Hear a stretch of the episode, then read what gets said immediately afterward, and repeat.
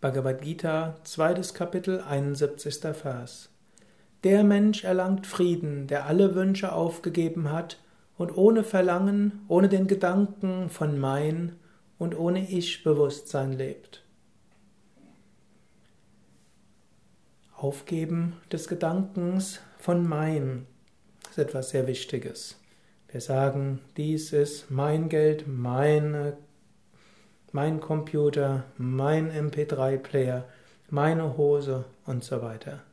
Aber nichts gehört einem wirklich. Wir haben nichts selbst geschaffen. Wir haben vielleicht Teile aus der Materie bewegt, um irgendwelche anderen Teile der Materie zu bekommen. Wir haben nichts wirklich in unserer Hand.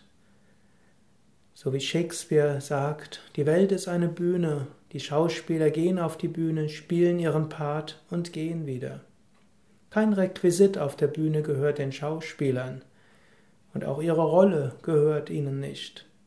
Sei dir bewusst, du spielst deine Rolle auf dieser Schauspiele des Lebens. Du hast Dinge, die dir als Requisiten vorübergehend anvertraut sind.